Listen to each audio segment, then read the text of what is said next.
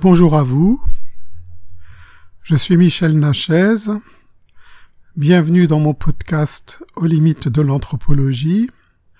Je continue la lecture de mon livre Les esprits et les hommes, l'ethnologue et le monde invisible. Et j'aborde maintenant le cas des postures de transe de Felicitas Goodman. Felicitas Goodman est une anthropologue spécialiste de la transe. Elle a découvert il y a plusieurs décennies ce qu'elle appelle les postures de transe.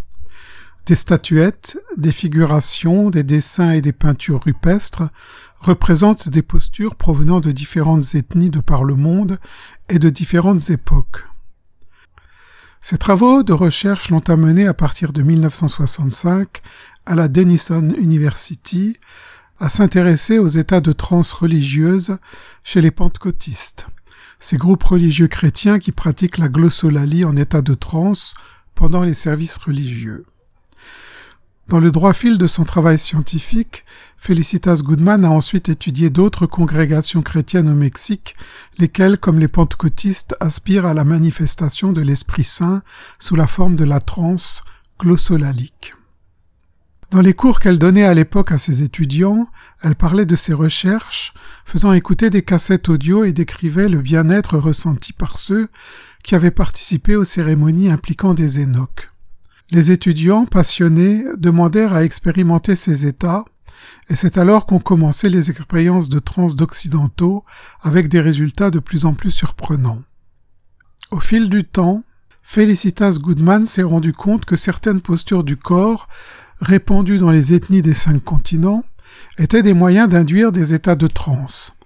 Elle découvrit que chacune de ces postures est spécialisée, c'est-à-dire donne accès à un vécu tout à fait spécifique. Les recherches de Felicitas Goodman lui permirent ainsi de dégager une quarantaine de ces postures et d'approcher la spécialité de chacune. Il y a là des postures ouvrant à des transes de guérison, de divination, de voyage chamanique, de métamorphose, de quête d'informations pour les rituels. Ces trans semblent donc être des outils permettant de résoudre les problèmes matériels et spirituels de chaque groupe ou individu. Felicitas Goodman est née en 1914 en Roumanie et après la Deuxième Guerre mondiale, elle a émigré aux États-Unis avec sa famille. Comme nombre de nouveaux arrivants en Amérique, elle a alors connu la détresse d'avoir quitté la terre natale, la pauvreté et la peur du devenir. Bien des nuits, elle s'est éveillée, étouffant l'anxiété qui montait de ses rêves souvenirs de la guerre. Elle a trouvé assez rapidement un travail de traduction de textes scientifiques, mais ce n'est que sept ans après son arrivée que les perspectives matérielles sont devenues plus souriantes. Elle partit un jour en excursion au National Park du Kentucky, et là, couchée dans l'herbe, elle redécouvrit pour la première fois depuis des années la splendeur du ciel. Des nuages floconneux ont émaillé le bleu du firmament, et pendant qu'elle regardait cela, elle eut une vision. Elle vit une scène dans laquelle des guerriers indiens, portant de somptueux ornements de plumes, préparaient l'enterrement d'un des leurs. Plus tard, sur le chemin du retour, elle a lu une pancarte mentionnant l'histoire de ce lieu, ce sol, sombre et sanglant, avait été un des terrains de chasse des Blancs, et leur gibier était les Indiens, tués ici en très grand nombre. Felicitas s'est alors demandé si sa vision lui avait montré les esprits des Indiens exterminés, et elle s'est questionnée Mais sont-ils vraiment morts? Quelques années plus tard, en 1961, des amis amérindiens l'ont invité à assister à la fête du maïs à Santo Domingo, un village indien près du Rio Grande, au Mexique. C'est un rituel de fertilité ancestrale et des milliers de femmes, d'hommes et d'enfants y dansent du matin jusqu'au coucher du soleil, menés par des chœurs d'hommes et un grand tambour, dont la sonorité profonde résonne à travers le pays désertique, comme les battements du cœur de la terre-mère. Cette nuit-là, Felicitas a eu un rêve, ou plutôt une vision. Elle vit trois vieux Indiens devant sa fenêtre, habillés de vêtements d'apparat, et l'un d'entre eux portait le grand tambour. Avec la baguette du tambour, il frappait sur la vitre et puis il fit signe à Félicitas de les suivre. La vision disparut alors en lui laissant un intense sentiment de bonheur. À cette époque, la résidence habituelle de Félicitas se situait dans l'Ohio, et elle ne connaissait pas encore la littérature ethnographique touchant aux Indiens pueblos. Mais elle eut vraiment l'impression que les esprits des anciens Indiens lui apparurent pour l'inviter dans leur pays. Presque en état de somnambulisme, Félicitas a décidé alors d'accepter cette invitation et d'acheter un morceau de cette terre magique. Cela lui prendra des années, et ce n'est qu'en 1963 qu'elle est parvenue à cette fin. Elle acquit une centaine d'hectares de terre aride, dont son avocat lui dit N'achetez pas cela, nous appelons cet endroit le désert de Poyoake. Félicitas ne devait jamais regretter son achat. De toutes parts, sa propriété est entourée de villages pueblos encore traditionnels. Elle aime l'ambiance et ce qu'elle ressent se dégager de cette terre encore préservée de la civilisation. Les collines sont vierges de construction, pas de goudron mais du sable doré. Il s'y trouve des arroyos, de profondes tombes et des traces d'éruptions volcaniques vieilles d'un million d'années. La nuit, les coyotes s'esclaffent et les esprits murmurent dans les rêves. En 1965, Felicitas finit par pouvoir construire une petite maison sur son terrain, et cette maison deviendra après sa retraite le Kuyamongwe Institute, l'endroit où elle a continué ses recherches et ses expérimentations sur la transe. Felicitas avait entrepris, quelques semestres auparavant, des études d'anthropologie et de linguistique à l'université. Elle y a bénéficié de l'enseignement d'Erika Bourguignon, une des premières anthropologues à avoir établi que la transe, loin d'être un état pathologique, était un état modifié de conscience, un énoque, naturel et salutaire. Felicitas a ainsi obtenu son doctorat et aussi, en 1968, un poste d'enseignante à la Denison University.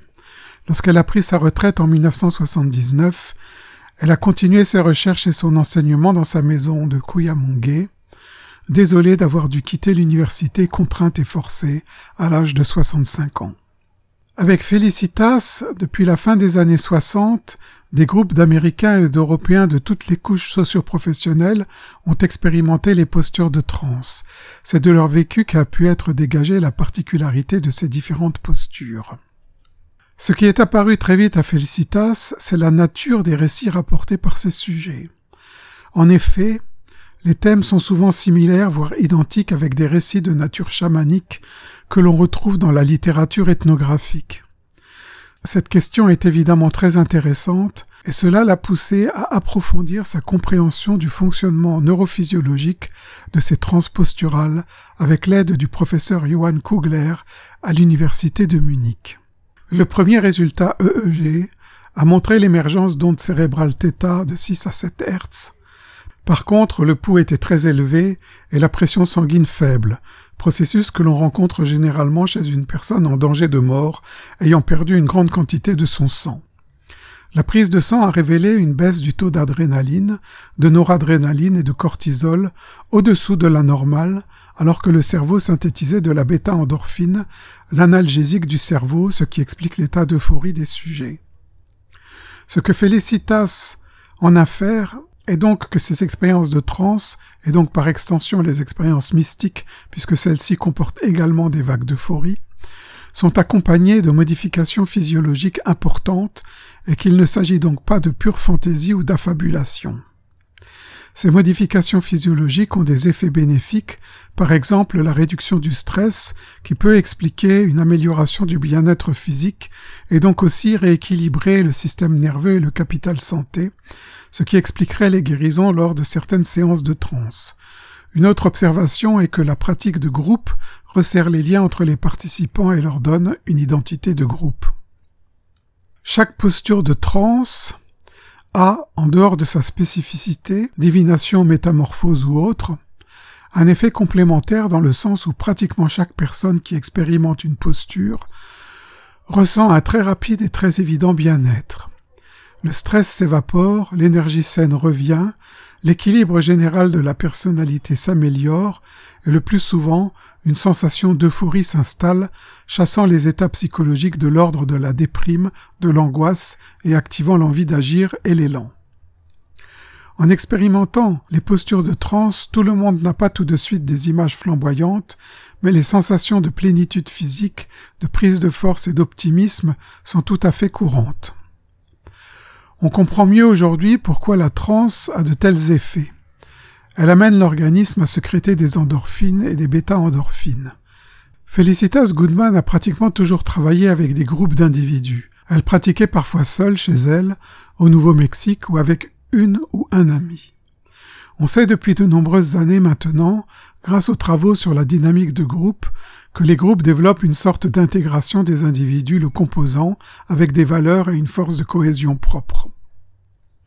Pour ces raisons, j'ai voulu, lors de mes recherches en vue de ma thèse de doctorat en 1999, donc entre 1995 et 1998, expérimenter avec des individus isolés afin d'observer leurs réactions et surtout déterminer si, dans ces conditions, qui n'ont jamais été réalisées dans une étude anthropologique en France à l'époque, on pouvait aussi induire la transe et collecter des récits de type chamanique de la même qualité que ceux rapportés par Felicitas Goodman. Ce que je voulais vérifier, 1. Était-il possible d'induire la transe avec seulement un enregistrement de battement de tambour, d'où la nécessité d'utiliser un appareil d'enregistrement d'ondes cérébrales pour le vérifier? 2. Les postures de transe induisaient-elles des contenus similaires aux descriptions de Felicitas Goodman?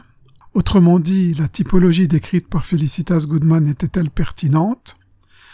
3. La technique de Felicitas Goodman fonctionnait-elle sans le groupe et sans influence extérieure? 4. Les récits de mes sujets étaient-ils similaires à ceux obtenus par Felicitas Goodman? J'ai ainsi réuni 11 personnes de sexe, d'âge et de milieux socioculturels différents, qui ont chacune effectué une dizaine de séances de trance en individuel en ma présence, avec enregistrement EEG et questionnaire. L'analyse de ces séances de chamanisme expérimental montre finalement que l'état de transe peut être objet de découverte et d'exploration. Les récits des chamans nous émerveillent et on s'extasie sur les pouvoirs chamaniques. En fait, généralement, leurs capacités sont dues à un apprentissage, souvent long et difficile, parfois bref et violent, qui leur permet de développer des capacités qui sont inhérentes à tout être humain, latentes cependant pour la plupart des femmes et des hommes, et absolument inutilisées chez la personne occidentale moyenne. Tous mes sujets, à part Lucie, ont vécu à un moment ou à un autre des états non ordinaires de conscience générés par la transe. Felicitas Goodman a remarqué depuis longtemps déjà cette faculté d'apprentissage de la transe chez ses étudiants et les participants à ses groupes. Les récits rapportés par mes sujets lors de mes expériences corroborent les recherches de Goodman. On y trouve beaucoup d'éléments se rapportant au même corpus symbolique et les thèmes chamaniques sont évidents.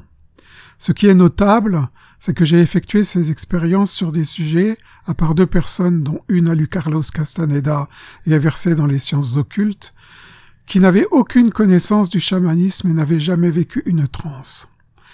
Même si certaines personnes étaient familières de la relaxation et des états hypnagogiques y afférents, leur vécu n'a pas été influencé directement par des lectures ou des récits entendus chez d'autres sujets.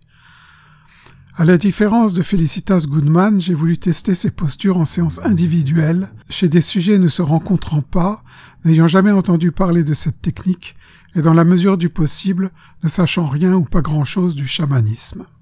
Goodman expérimente en groupe et pour la plupart des sujets, ont lu ses livres et travaux décrivant les postures et leurs effets. De plus, dans ces groupes à elle, les participants se parlent et s'écoutent raconter leurs expériences respectives les uns aux autres.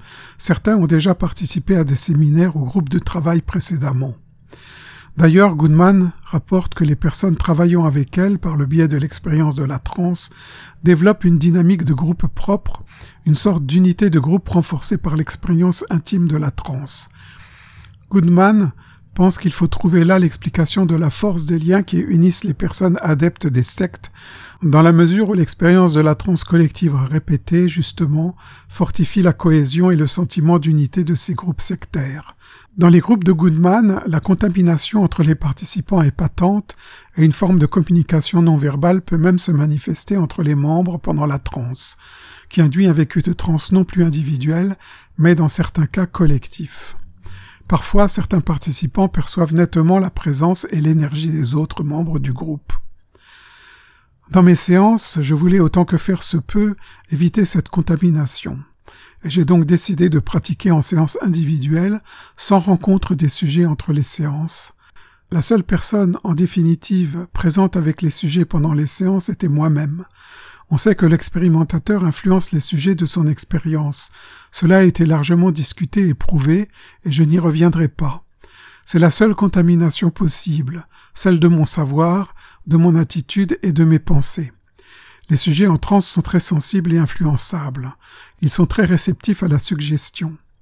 La transe comportant des états hypnotiques et auto-hypnotiques, il est donc tout à fait possible et même fortement probable que, malgré mes précautions, une influence non verbale de ma part est agie, sans parler de l'échange possible d'informations au niveau inconscient, qui relève du domaine de la parapsychologie.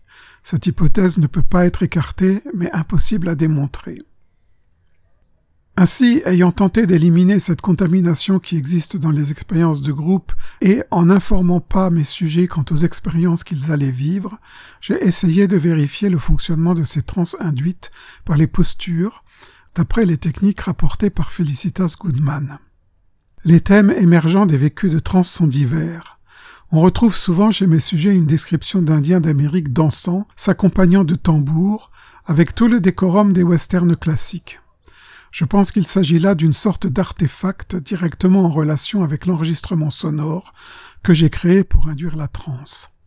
À partir de ce décorum peuvent s'élaborer ensuite des scénarios ou des contenus à caractère nettement plus symbolique, métaphorique, message de l'inconscient, porteur de sens.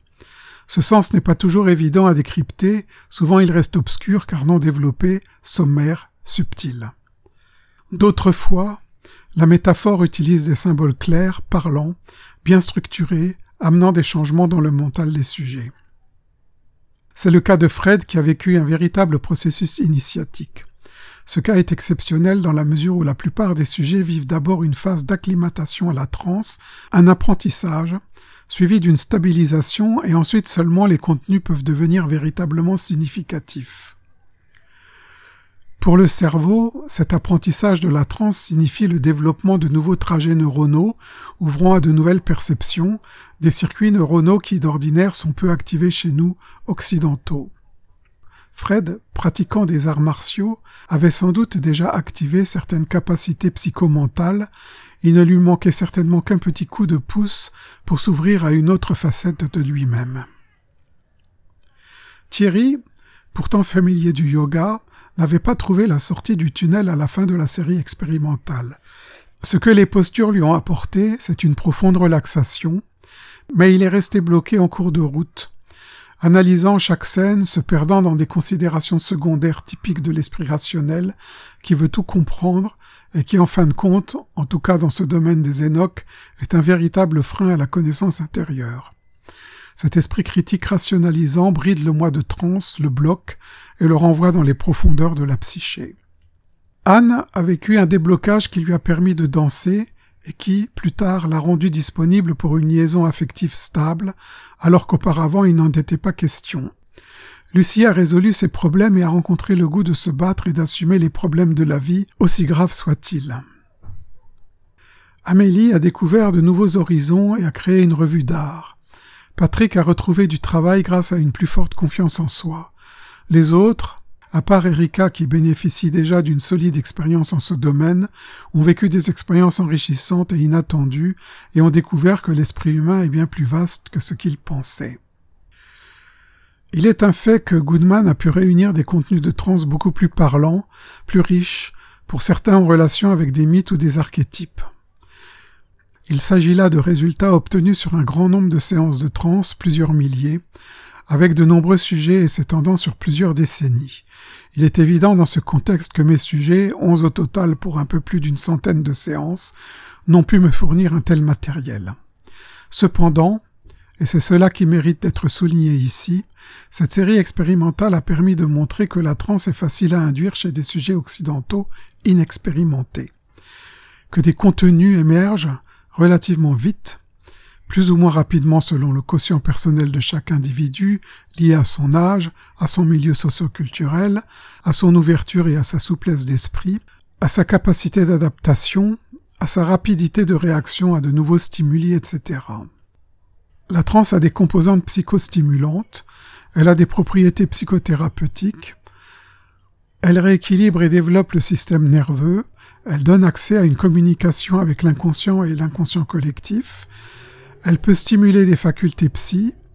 Elle comporte des caractéristiques OBE. Elle ouvre sur le sacré. De ce point de vue, le bilan est donc positif. En ce qui concerne les mesures EEG, il est intéressant de constater que la plupart d'entre elles présentent des fréquences étagées entre le haut θ et l'alpha inférieur, 6 à 9 Hz. Il n'est pas possible de généraliser avec le peu de données à ma disposition. Je désire tout au plus les mettre en regard des résultats d'autres chercheurs comme Neher et Goodman, qui relient la transe chamanique avec les fréquences θ. Il n'existe pas de recherche approfondie à l'heure actuelle sur l'incidence de la transe sur les ondes cérébrales et la chimie du cerveau. C'est un champ de recherche encore pratiquement vierge qui pourrait apporter de nouvelles connaissances à l'anthropologie, mais aussi à d'autres disciplines. Avant de conclure sur ce sujet des postures de transe, je voudrais encore examiner la conscience de soi dans ces expériences de transe. Dans les états non ordinaires de conscience, il n'est pas toujours aisé de maintenir la vigilance du mental conscient, d'avoir l'esprit lucide et une bonne faculté d'analyse, de niveau homogène tout au long de l'expérience, ni d'avoir une lucidité équivalente à chaque nouvelle expérience. De nombreux facteurs font fluctuer cette lucidité, parmi lesquels on peut citer une carence de la concentration, un haut niveau de stress, une fatigue sous-jacente et bien d'autres encore. Cette question de la vigilance en Enoch me semble primordiale pour une bonne estimation de l'expérience et aussi pour la meilleure mémorisation possible de celle-ci. Un esprit confus, par exemple, plus proche du sommeil que de l'état de veille, ne pourra pas garder une mémoire fidèle de l'expérience de transe. Cette mémoire sera entachée de bribes, de séquences oniriques, d'images hypnagogiques et de contenus brouillons. En effet, cette réminiscence confuse engendre un vécu plutôt proche de l'état de rêve, et donc peu intéressant en ce qui concerne l'exploration des univers qui se révèlent dans les états non ordinaires de conscience. Une expérience forte, claire et bien conscientisée est bien plus enrichissante. Une chose frappe au premier abord dans ces expériences de transe. Le sujet est capable de se ressentir présent dans son univers habituel et ailleurs en même temps, c'est-à-dire dans un autre environnement inconnu de lui. Revoyons les extraits significatifs du récit d'Amélie qui illustre ce propos, séance du 12 juin 1996. J'ouvre les guillemets. Je me suis vraiment senti bien, comme rarement je l'ai été, et cela dès le début. Je n'ai eu aucune gêne physique, pas de pensée trop parasite, un petit peu tout de même au début et puis c'est parti. Une envie de rire par moments mais c'était physique, c'était une sensation de bien-être total, quelque chose comme de la béatitude, oui, j'irais presque jusque-là. Et donc, une envie de rire par moments, et alors là, j'ai vu un cheval blanc et je crois que je me suis mise à galoper. J'ai donc vu un cheval qui passait devant moi. Ensuite, j'ai eu comme l'impression que j'étais un cheval. Enfin, disons que j'avais l'impression de galoper. C'était bizarre comme sensation. Après, j'ai eu l'impression de voler, mais vraiment comme un oiseau. Et ensuite j'ai vu une sorte de belette et je me suis senti comme assimilé à elle. Je regardais autour de moi. C'était passionnant. Là je voyais cet animal devant moi et ce qui était étrange, c'est que je me prenais pour lui. Alors que lui, il avait une personnalité qui lui était propre. Il était donc un personnage distinct de moi, et moi j'étais à côté de lui et je le mimais. Mais c'était comme si j'étais dans lui. Alors que je n'y étais pas. Je pouvais ressentir son physique intérieur. C'était chaud et complètement différent. Par rapport aux séances précédentes, il y avait ici un sentiment de détachement bien plus grand. Les choses venaient tout naturellement, comme coulant de source. C'est surprenant ces postures, et ce qui est le plus fou, c'est qu'on ne décolle pas de la pièce. Il n'y a pas une seconde où je n'ai pas eu conscience que j'étais ici. C'est ça qui est étonnant. On pourrait se demander mais qu'est-ce que je suis en train de faire? Mais c'est tout naturel, simplement évident, et c'est plus fort que soi. Fermez les guillemets.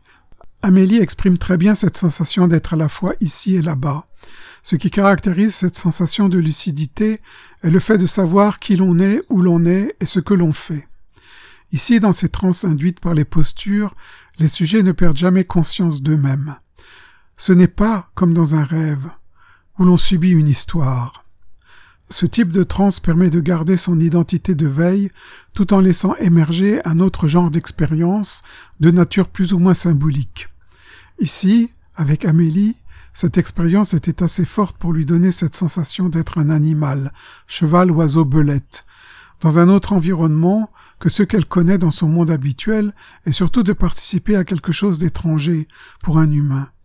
La vie intérieure d'une belette, il y a là des rapports évidents avec les récits de sorciers chamans qui possèdent et contrôlent des esprits animaux ou s'assimilent à des animaux.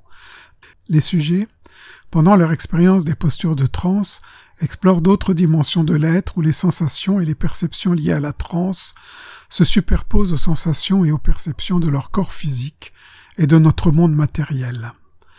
J'ai pu constater qu'il y a trois niveaux principaux dans cette perception de la transe.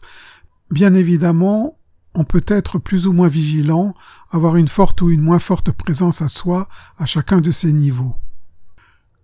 Le premier niveau de perception est composé de sensations. Il n'y a pas d'image en tant que telle, plutôt des impressions, des ressentis fugaces. La présence au corps physique et au monde matériel est encore importante. Dans le deuxième niveau de perception, apparaissent spontanément des images, des scènes qui se déroulent dans le mental du sujet scènes qui prennent du relief à tel point que le sujet va devenir acteur dans le scénario. À ce moment-là, deux réalités se superposent, la réalité de la transe et l'autre, la réalité physique ordinaire. Le sujet est conscient qu'il vit ces deux modes d'être en même temps. Il découvre un nouveau type de fonctionnement de son mental, en est d'abord surpris, puis s'habitue pour se laisser tout à fait aller dans ces nouvelles expériences. C'est à ce niveau qu'apparaît soit la sensation que son corps se modifie, ou développe de nouvelles propriétés, soit celle d'avoir un autre corps, humain ou animal. Le sujet n'est pas troublé en cela, dans la mesure où il sait toujours que son corps physique est intact et que ses perceptions sont d'un autre ordre. Le troisième niveau est celui où le sujet coupe le contact avec la réalité physique ordinaire, tout en continuant à savoir qui il est et où il est, et que son corps physique est en sécurité il entre plus complètement et plus profondément dans la réalité de la transe. Ce vécu est tellement réaliste que pour lui, ce n'est pas une hallucination ni un rêve, car la sensation de vécu, de réalité est très forte. Cependant, la faculté d'analyse et de réflexion peut être plus ou moins opérationnelle, comme je l'ai déjà évoqué plus haut.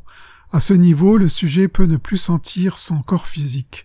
Toutefois, il sait clairement où se trouve ce dernier. La sensation d'un corps se reporte totalement sur le corps de transe, dont il peut ressentir les moindres sensations à l'exception de la douleur. La plupart du temps, dans ces transes, le sujet reste conscient de ce qui se passe et se laisse complètement aller sans désirer contrôler le processus. Il sait qu'il pourrait tout arrêter, mais ce serait au détriment de son vécu, de sa curiosité et surtout de son plaisir, car ce type de transe procure parfois un bien-être intense, aussi bien physique que psychique, bien-être qui remue, s'électrise dans des courants montants et descendants, virevoltants et tourbillonnants. La transe est un bain d'endorphine, les neurotransmetteurs du plaisir. J'ouvre les guillemets. C'était formidable. J'ai réellement ressenti des vagues d'euphorie et une sensation de liberté absolument extraordinaire. Je suis parti très très vite. C'était presque immédiat. J'ai essayé de me concentrer sur le troisième œil, et là j'ai vu une espèce de boule de lumière avec deux mains qui la tiennent. J'ai eu très tôt la sensation que c'était la nature, la montagne, des collines, et j'étais dans une espèce de lumière laiteuse, et je cabriolais. Je ne sais pas si j'étais un animal, mais j'avais vraiment les pattes avant et les pattes arrière, et je sentais mon dos vraiment comme si j'étais une chèvre. À certains moments, j'avais carrément envie de sauter. Je me suis vraiment amusé et j'avais l'impression d'une sensation de galop aussi, et de ne pas être seul non plus, comme s'il y avait d'autres animaux comme moi tout autour de moi.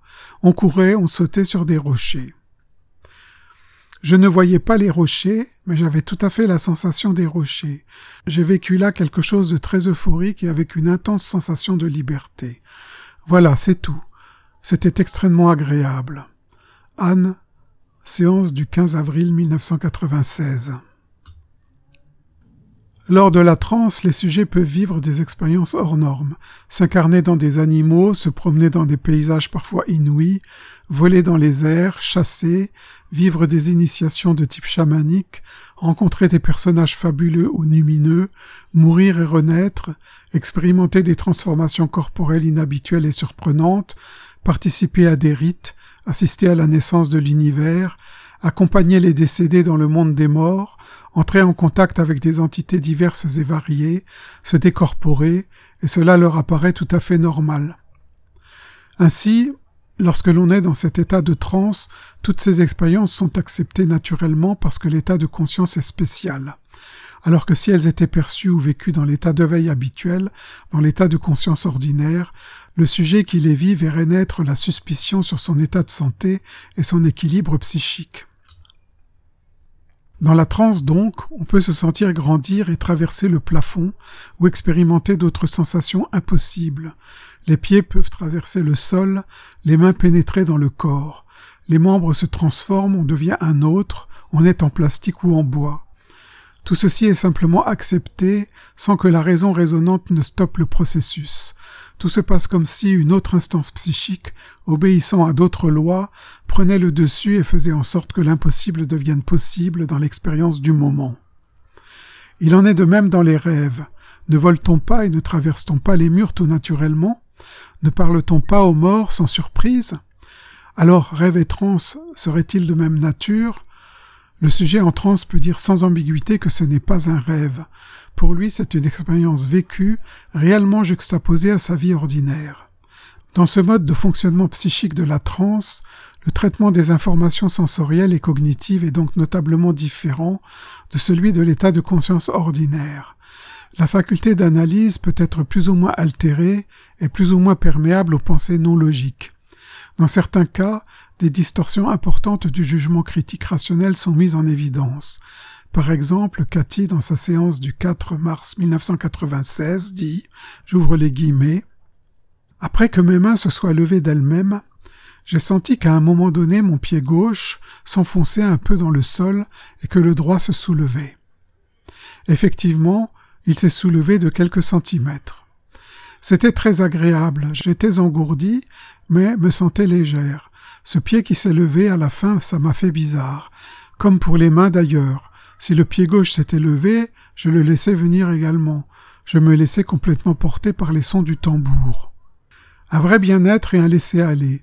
Maintenant, après coup, je peux dire que si à ce moment-là, on avait voulu couper ma jambe, eh bien oui, on l'a coupée, quoi. S'il avait fallu le faire, on le faisait. Cette impression de ne pas agir, de laisser faire. Finalement, je m'en fichais. Régulièrement, pendant la transe, je constate que mes membres se soulèvent et je me dis, je les repose? Et puis non, je ne les repose pas, je les laisse aller, et je suis vraiment bien. Fermez les guillemets. En transe, Cathy accepterait donc l'idée qu'on lui coupe un membre. Sa faculté d'analyse est ici mise plus ou moins en veilleuse, l'instinct de conservation ne semble plus vraiment jouer. Par contre, le détachement et le sentiment de paix sont importants. Précisons ici que de telles idées, qui peuvent paraître macabres, ne comportent absolument aucun danger ni pour le corps, ni pour l'équilibre psychique du sujet en transe. En effet, il n'y a aucun aspect de souffrance dans ces expériences, mais un profond bien-être, qui n'est pas le signe d'une pathologie, mais bien plutôt de l'ordre de la félicité. D'ailleurs, si un réel danger se présentait, le sujet sortirait de la transe immédiatement. Il faut bien comprendre que le sujet laisse agir mais ne subit pas. Il peut à tout moment décider d'arrêter l'expérience, mais il tend à ne pas le faire parce qu'il s'y sent à la fois bien et en sécurité. Le sujet sait qu'il n'y a aucun danger pour son corps physique. Il s'autorise donc des vécus de corps différents qui lui permettront de se familiariser avec les lois du monde de la transe. J'ai remarqué cela sur moi-même lors de mes propres expériences de transe.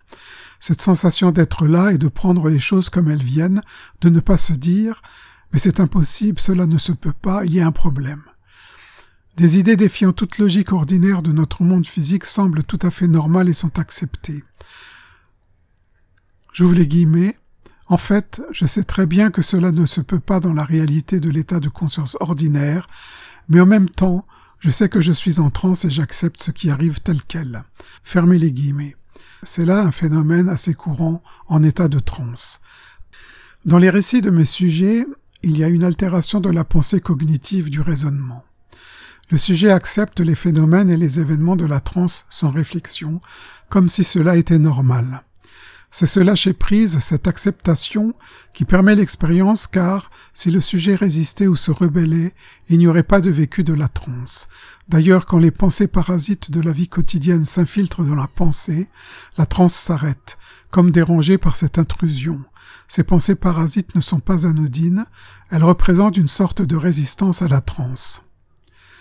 La question se pose alors de savoir comment juger une telle expérience. Dans ces vécus de transe induits par les postures découvertes par Felicitas Goodman, il y a apparemment peu de place pour la décision personnelle.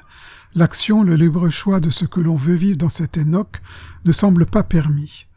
Les choses adviennent d'elles-mêmes et le sujet constate simplement leur survenue. Peut-être est-ce dû au manque d'expérience de la plupart des sujets. Un chaman expérimenté, lui, sait prendre des décisions et suivre une stratégie délibérée pendant la transe. Tout au moins le pense-t-on. On peut donc en déduire que la transe est un mode de fonctionnement du psychisme humain dans lequel l'apprentissage est possible et désirable. En effet, dans toute discipline, avec l'entraînement vient la maîtrise, et il en est certainement de même dans le domaine des énoques. C'est ainsi que, trans après trans, les sujets se familiarisent avec ces mondes, plans, univers, dimensions, et finissent par ne plus rester simplement observateurs. Ils agissent, décident ou explorent comme l'illustre le récit d'Erika, séance du 23 février 1997, le pont vers le monde des morts. Erika, samedi 23 février 97. Alors, ce qui s'est passé, au début rien, et puis ensuite j'ai vu des, espèces de nuages noirâtres qui, passaient devant les yeux, alternant avec des choses plus claires, comme j'ai souvent. Et à un certain moment, je me suis sentie euh, sur une espèce de, euh, ben, je vais dire de pont, hein, mais de pont dans l'espace, euh, assez, transparent un pont qui n'était pas, matériel. Euh, et je marchais sur ce pont et au bout de ce pont, il y avait quelque chose comme un œil. Euh, c'est-à-dire un œil gigantesque, comme un portail en forme d'œil, plus exactement. Et puis en me regardant, j'ai vu que j'avais euh, une, liquette peau de bête, quoi. Une petite robe courte, en, fourrure, quoi, hein, en peau d'animal. Et à la taille, j'avais une petite ceinture et puis un, petit poignard, bon, un, enfin un couteau, un truc comme ça. Et je sentais que ce truc, j'en avais besoin. Euh, et je marche donc euh, tout en flottant, tout en marchant sur cette espèce de pont euh, à la fois existant et pas existant. et j'arrive au bout et j'arrive devant l'œil. Et là, je sais pas trop je sais que je vais traverser, mais je sais pas trop. Et puis à un moment donné, je me jette dans la pupille et je me retrouve engluée dans une espèce de, de truc très, très. qui sert, qui sert hein, je veux dire, qui est gluant, qui. À la limite, je dirais que c'est peut-être comme ça qu'on peut imaginer une naissance en sortant, en rampant d'un d'un utérus vagin. En tout cas, c'était gluant, c'était ça, ça collait, et puis il fallait faire de sacrés efforts pour bouger et aller de l'avant. Euh, et j'ai fini par me retrouver de l'autre côté après avoir donc fait pas mal d'efforts pour euh, traverser ce boyau-là. Hein. Euh, je me retrouve de l'autre côté et je me retrouve dans une... Bah, je dirais que c'est un genre de petite ville avec des, des, petites maisons, ça fait assez siècle dernier. Euh, avec une ambiance générale un peu, un peu, euh, les, maisons un peu, un peu beige jaune pour le crépi, quoi. Mais c'est une petite ville, donc il y a des rues, il y a même une fontaine. Et je marche dans cette petite ville euh, avec des petites maisons. Petite parce qu'il n'y a pas d'étage, quoi, je veux dire, où il y a guère plus qu'un un, un étage. Aux maisons, ça a l'air assez, très paisible, très cool. Et à un moment, il y a donc des rues, euh, et il y a un moment donné où même au loin, je vois ma mère qui, qui, euh, euh, qui est là-bas, qui marche dans une des rues, mais loin. Et puis à un moment donné, je l'ai même vue à un autre moment à une fenêtre, en train de me faire des signes, mais j'avais l'impression que de toute façon, elle ne pourrait pas arriver jusqu'à moi. Parce que c'était comme s'il y avait une espèce de, vitre transparente qui, de toute façon, l'empêcherait, pas la vitre de la fenêtre, hein, quelque chose de plus, de plus consistant que ça, qui de toute façon l'empêcherait de, venir jusqu'à moi. Hein. Bon, j'ai fait un signe aussi. Et puis, à un certain moment, donc je continue à marcher, à un moment donné, j'ai eu l'impression d'avoir une petite blessure euh, à mon gros orteil droit. Et il se trouvait que j'étais à ce moment-là sur une... Je, crois même que je saignais. Et un petit peu, un petit truc. Euh, j'étais pieds nus d'ailleurs. Hein. Et je me retrouve... Et il se trouve qu'à ce moment-là, j'étais sur une petite place, hein, euh, très charmante. c'est vraiment une ville un peu, comme on l'imagine pour être la dessiner, mais bon, je ne vais pas rentrer dans les détails parce que je ne vais pas arriver à la décrire. Et à cet endroit-là, il y a une petite place et, une, petite fontaine ronde avec de l'eau qui coule et je trempe mon, petit peton et mon orteil qui saigne dans, l'eau et puis, puis je, dégage. Hein. Je nettoie un petit peu mon pied et puis ça cesse de saigner. Et puis, euh, très vite après cela, donc je continue à marcher. Euh, il y avait des gens, mais, mais, rien de très connu. Et à un moment donné, dans mon champ visuel, à l'extrême euh, droite, hein, donc loin, j'aperçois un, homme et je sais que c'est Jürgenson. Je sais que c'est Jürgenson et il me chope par le bras. Donc Friedrich Jürgenson, il me chope par le bras, il me dit viens, et il m'emmène à un certain endroit où on rencontre un autre mec. Et je sais que c'est Rodive. Et les deux, mm, un chacun d'un côté et de l'autre, m'emmènent au cinéma. Bien. Ils me disent viens. Euh, ils m'installent dans une salle de cinéma où il y a apparemment que nous trois d'ailleurs. Euh, c'est une salle de cinéma assez conséquente. Et euh, il y a un écran et c'est vraiment un, écran dans le genre qu'on appellerait panoramique. Hein. Grand grand écran et c'est une salle de cinéma un petit peu un peu velours, très velours, très très rouge, rouge foncé, rouge, rouge violacé avec quelques dorures par-ci par-là, donc cossu, euh, et le film s'enclenche. Et alors, euh, d'un côté j'ai Rodiv, de l'autre j'ai Jorgensen, et ils me tiennent les paupières ouvertes, hein, pour que je ne cille pas. Et que donc je, ne cille pas et que je vois toutes les images du film. Et à ce moment-là, je vois vraiment l'univers. Je vois la, danse des atomes, je vois, les galaxies, je vois des tas de trucs sur le film. Euh, et il continue à me tenir les yeux ouverts et je regarde. Hein. Et j'en prends plein les mirettes. Et euh, à un moment donné, la dernière image que j'ai vue apparaître, c'est un personnage, un homme debout, qui tend, sur, dans le film hein, toujours, qui tend les mains vers moi. Bon, ceci dit, il avait quand même sacrément l'air d'être en 3D. Et du bout de ses doigts euh, jaillissent des rayons qui me rentrent dans les yeux, qui, me rentrent dans le cerveau. Euh, et qui sont encore des, choses de l'ordre de la connaissance de l'univers, ou je sais pas trop quoi. Hein. Voilà, et j'en prends donc plein la tronche. Euh, et quand c'est fini, moi, je me retrouve seule dans ce cinéma. Donc euh, et Rodiv ont disparu. Et puis je, descends les, trucs et je sors par là. Hein. Je sors donc par une porte de deux côtés et je me retrouve de nouveau dans la ville. Euh, et à un moment donné, je suis de nouveau à une fontaine. Je ne sais pas si c'est la même. Euh, il y a parfois des, humains, mais ils me disent, je dirais, ils sont là, c'est tout, hein, on n'a pas de contact. Et je me retrouve à une fontaine et je me penche sur la fontaine et à ce moment-là, je vois ma tronche.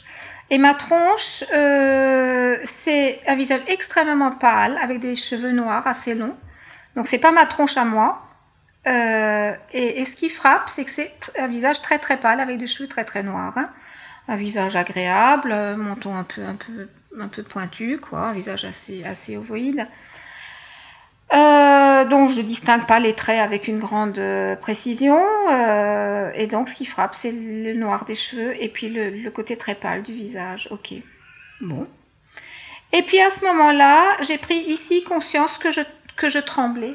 Hein je ne peux pas dire que je gigotais comme je, gigotais avec l'ours parfois, euh, mais c'était une espèce de tremblement, hein. bon, de tout le corps. Pas désagréable d'ailleurs. Hein.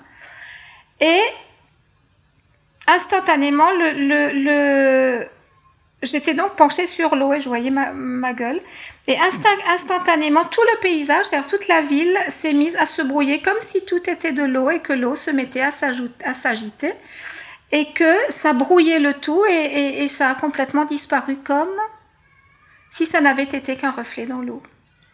Et je me suis retrouvée à un autre endroit, toujours au-dessus de l'eau, instantanément, je me suis retrouvée dans, un, dans, un, dans, un, dans une espèce de vallée euh, euh, de montagne. Avec, euh, là, il y avait une, une, donc une, une montagne. C'était pas des montagnes plutôt genre Vosges, c'était pas, pas le genre Alpes, hein, avec des sapins, de la végétation qu'on connaît ici.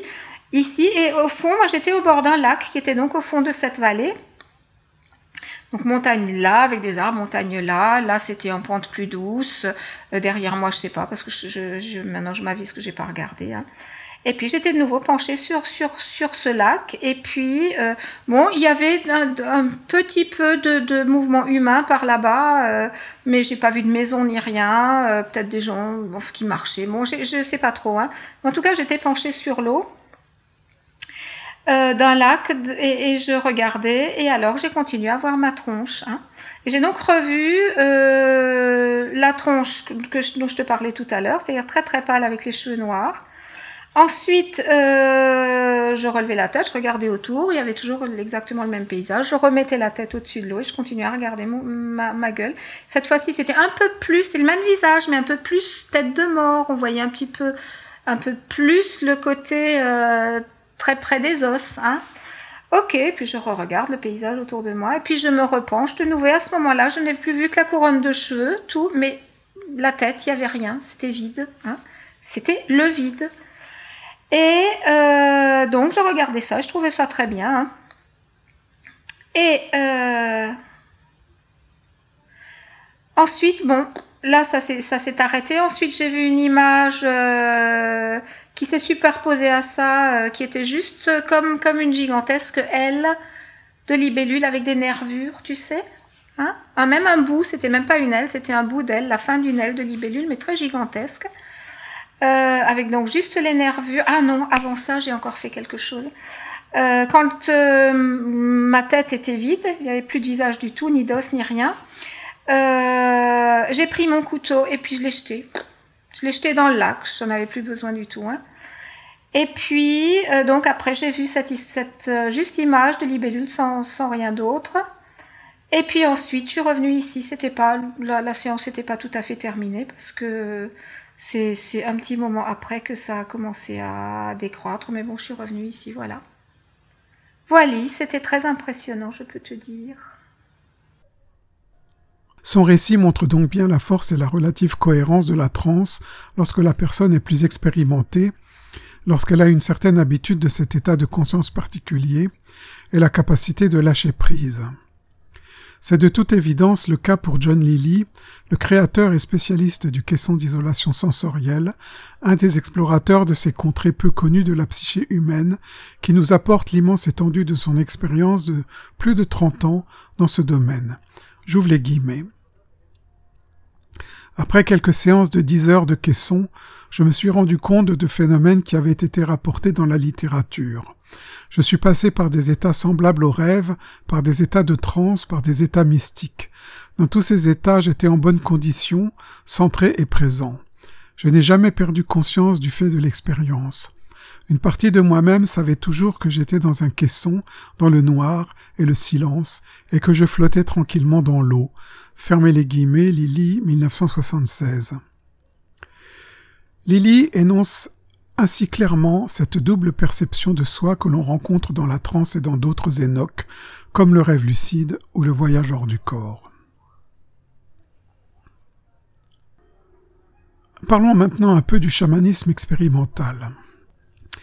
Des nombreux comptes rendus d'expérimentation d'Enoch, qu'ils soient dus à la transe ou à d'autres états non ordinaires de conscience, comme l'OBE, les voyages en six et d'autres encore, se dégage le fait que le sujet, à un moment donné, sait qu'il est encore ici dans notre espace-temps habituel, mais est également ailleurs. Cet ailleurs recouvre la sensation de ne plus être dans son corps charnel, de ne plus percevoir le monde matériel habituel, et de se sentir hors de son corps physique, dans un autre corps qu'on appelle dans la littérature des occultistes corps subtil, corps de lumière ou corps astral, et aussi double, corps de transe, corps de rêve. Cette sensation d'être hors de son corps est très réaliste, et ceux qui la vivent sont persuadés d'être dans un environnement qui leur semble plus réel que le monde physique habituel. Certains chercheurs comme Suzanne Blackmore, Michael Persinger et Celia Green également, pensent que cette expérience de sortie hors du corps est une sorte de vision où l'activité consciente est faible, l'imagerie mentale vive et les sensations corporelles très faibles ou absentes. Pour Suzanne Blackmore, le sujet dans cet état serait leurré par une activité interoceptive du système nerveux, les stimuli provenant du corps physique étant absents et les sensations extéroceptives coupées et la sensation de sortir hors du corps serait donc une sorte d'hallucination.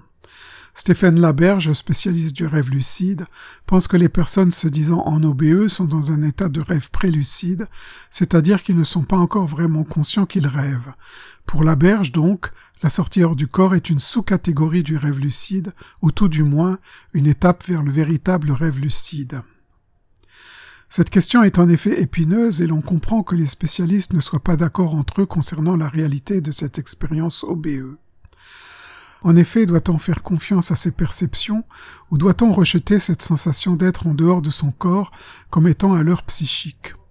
Des chercheurs et des expérimentateurs comme Robert Monroe et John Lilly, par exemple, tranchent nettement en direction de la réalité du phénomène. Ils sont sûrs d'être en dehors de leur corps et dans un autre environnement pendant leur énoque et il en est de même pour les chamans qui pratiquent le voyage chamanique et pour les soufis.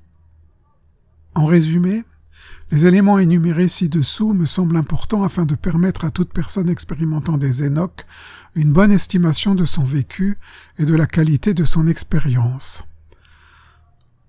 1. La conscience de soi est un facteur important d'un Enoch réussi, et cette conscience de soi peut amener à ressentir une transformation à l'intérieur de soi, la sensation d'être dans un autre corps de transe, de rêve subtil ou autre, et de se ressentir dans un autre environnement que le monde physique habituel. 2. Cette conscience de soi peut être fluctuante, et des carences dans la faculté d'analyse du sujet amènent des distorsions dans le déroulement de la pensée cognitive pendant la transe, et donc à des erreurs d'interprétation de l'expérience. 3. Le sujet peut accepter des idées que son intellect rejetterait en temps normal. 4. Le sujet est conscient d'être ici et là-bas en même temps. Comme nous avons pu le constater dans les récits de mes sujets, les trans induites par les postures peuvent mener, elles aussi, à des sorties hors du corps, à des voyages chamaniques, à des vols magiques ou extatiques, ce qui me les fait classer dans la même catégorie que le voyage en esprit et ses dérivés. La classification des postures de transe établie par Felicitas Goodman se décompose de cette manière. Posture de guérison, posture de voyage, posture de transformation en animaux ou en plantes, posture de divination, posture de chasse, posture d'attaque et de mort, posture en relation avec le monde des morts et les ancêtres, posture de protection et de renforcement du mental, posture d'initiation. Bien que ces postures proviennent de sources et de périodes temporelles différentes disséminées sur tout le globe, il semble qu'elles fassent partie d'une sorte de système, un système qui utilise la combinaison de deux éléments, une posture et un rythme particulier battant à fréquence θ 3-4 cycles par seconde. Cette combinaison fait accéder le sujet à un continuum de trans bien particulier et délimité. Cela agit comme un réseau de portes qui ouvrent chacune sur un environnement où le sujet peut effectuer sa tâche en toute sécurité. Car ce qui est assez remarquable quand on utilise cette technique, c'est le sentiment de plénitude et de tranquillité qui est ressenti. Dans la plupart des récits engrangés par les ethnologues ou des sources chamaniques, le monde des esprits est un territoire hostile où il est de mise d'être vigilant, puissant et vindicatif, voire agressif pour combattre les différents ennemis qui y évoluent, que ce soit des mauvais esprits ou des sorciers malveillants. Il s'en dégage une impression de guérilla perpétuelle où le chaman, s'il n'est pas doté d'armes magiques ou accompagné d'esprits alliés, a toutes les chances de finir défait. C'est un monde de sorcellerie, de suspicion et de paranoïa. Rien de tel lorsqu'on utilise les postures de transe. Tout se passe comme si ce système avait été élaboré dans un but précis, avoir accès à l'information nécessaire à la survie, sans prendre de risques. Ce système est très ancien. Il plonge ses racines dans la préhistoire, puisque certaines des postures testées et utilisées par Felicitas Goodman proviennent de ces âges reculés, comme le chaman de la grotte de Lascaux. Il est à noter que les plus anciennes figurations d'art pariétal illustrant la transe chamanique datent de plus de 35 000 ans en Europe. Penchons-nous un instant sur cette peinture rupestre de Lascaux. La peinture rupestre en question représente la plus ancienne figuration connue de posture de voyage chamanique dans le monde d'en haut. Elle date de 14 000 ans, et c'est le chaman peint dans la célèbre grotte de Lascaux. Il est à noter qu'il porte un masque d'oiseau, symbole même du vol, et un sexe érigé, symbole de la forte énergie vitale activée par la posture. Dans le vol chamanique, l'oiseau symbolise l'esprit, les âmes des morts. Les oiseaux perchés sur les branches de l'arbre du monde sont les âmes des défunts dans les mythologies d'Asie centrale, de Sibérie et d'Indonésie. Les âmes des ancêtres. Les chamans utilisent souvent l'image de l'oiseau pour symboliser leur vol vers les branches de l'arbre du monde et ont ramené les âmes des défunts. Pour Eliade, le vol chamanico-magique a une fonction magique universelle et il donne un immense pouvoir, une condition surhumaine à celui qui le maîtrise. J'ouvre les guillemets. La liberté de se mouvoir impunément dans les trois zones cosmiques et de passer indéfiniment de la vie à la mort, et vice-versa, exactement comme les esprits, fermez les guillemets, Eliade 1974. Cette figuration de l'oiseau perché sur un bâton se retrouve sur la peinture rupestre représentant le personnage de Lascaux. L'oiseau y est perché sur un bâton. Voici le sens qu'en donne Mircea Eliade. J'ouvre les guillemets. L'oiseau perché sur un bâton est un symbole fréquent dans les milieux chamaniques. On le retrouve par exemple sur le tombeau des chamans yakoutes. Un taltoche hongrois avait un bâton ou un pieu devant sa hutte, et un oiseau était perché sur ce bâton. Il envoyait l'oiseau là où il devait aller. On voit déjà un oiseau perché sur un poteau dans le célèbre relief de Lascaux, Homme à la tête d'oiseau, dans lequel Horst Kirchner a vu la représentation d'une transe chamanique. Quoi qu'il en soit, il est certain que le motif de l'oiseau perché sur un poteau est extrêmement archaïque. Fermez les guillemets. Eliade 1974. La liaison oiseau sur bâton vol chamanique semble donc être extrêmement ancienne. Ainsi, depuis des temps très reculés, il existe une pratique chamanique qui procède d'un savoir inconnu, dans la mesure où il n'y a aucune tradition orale et aucun autre enseignement que les peintures rupestres, il n'est pas possible de savoir comment l'homme a pu acquérir ce savoir à l'origine. Comment le système des postures de trans est-il apparu? Il est tout à fait certain que ce n'est pas par le procédé des essais et des erreurs. Cela ne peut être que par la transe. Or, en se référant aux pratiques connues d'induction de transe en usage chez les peuples traditionnels, il n'y a que deux méthodes possibles, avec ou sans substance hallucinogène. Or, dans nos contrées européennes, nous avons plusieurs plantes et champignons psychotropes qui existaient déjà à la préhistoire. Le système des postures de transe est remarquable, car chaque posture correspond à une fonction bien précise. Il en découle que les êtres qui ont élaboré cette technique avaient des connaissances poussées du psychisme humain et de la géographie de l'invisible. J'irai même plus loin en inférant que chaque posture donne accès à un environnement protégé, une sorte de zone particulière où le chaman peut évoluer en toute sécurité. Dans aucun des témoignages recueillis par mes soins, à aucun moment, il n'y a eu parasitage avec des esprits indésirables ou hostiles. De même pour ce qui concerne les récits rapportés par Felicitas Goodman. Il est un autre fait remarquable, c'est que Felicitas Goodman rapporte que chaque environnement est habité par un ou plusieurs esprits qui ont chacun un type de comportement particulier. Cela n'est pas sans rappeler qu'en ce qui concerne les substances hallucinogènes, peyote, ayahuasca, psilocybe, il est également rapporté qu'elles sont mentorées par un esprit spécifique. De la même manière, peut-on relever le même type de discours dans l'ésotérisme occidental, système zéphirotique et Golden Dawn par exemple, et dans les enseignements tantriques tibétains, pour ne citer que cela? J'en arrive maintenant à la conclusion de cette partie sur les géographies de l'invisible. Ainsi, la pratique des différents types d'énoques que sont le rêve lucide, la transexomatique et les postures de Felicitas Goodman montre que les sujets qui les expérimentent vivent une sensation de réalité différente de l'état de veille habituel et ouvrent à une vision du monde plus élargie, plus riche, plus mystérieuse également. Que cette perception d'un autre monde soit plus riche, ceci nous pouvons le déduire des nombreux récits d'expérienceurs, et tout particulièrement de ceux qui ont passé de nombreuses années à explorer ce que les occultistes appellent l'invisible. Cette richesse se traduit en fait dans une véritable géographie de l'invisible qui comporte de nombreuses subdivisions bien délimitées, parfois moins bien délimitées et parfois assez floues, mais toujours hiérarchisées. Ce qui est étonnant dans ces géographies, c'est qu'elles sont pratiquement toutes différentes, tout en incluant certaines constantes. Ces différences posent une question fondamentale. Avons-nous affaire à des leurres psychiques, des illusions, des hallucinations? Certes, une telle diversité peut conduire à une conclusion radicale. Les trans provoquent des hallucinations et il n'existe nulle autre réalité que celle de l'état de veille ordinaire, quand bien même la perception en Enoch semblerait plus réelle que la réalité. Pourtant, on peut aussi interpréter les choses d'une autre manière. En effet, il est possible d'envisager que les perceptions des expérienceurs en Enoch, en tout temps et en tout lieu, soient totalement liées aux croyances et aux représentations du monde des expérienceurs. Alors, les différences constatées dans les descriptions des géographies de l'invisible ne seraient que superficielles et seraient dues à une sorte de déguisement culturel. Dans cette optique, une géographie de l'invisible serait un langage repère ou simplement une carte, une carte n'étant jamais le territoire. Et le territoire véritable, lui, serait impossible à connaître de manière directe, il serait au-delà de nos capacités, car échappant totalement à nos sens physiques. C'est d'ailleurs ce que suggèrent généralement les maîtres spirituels et les grands mystiques.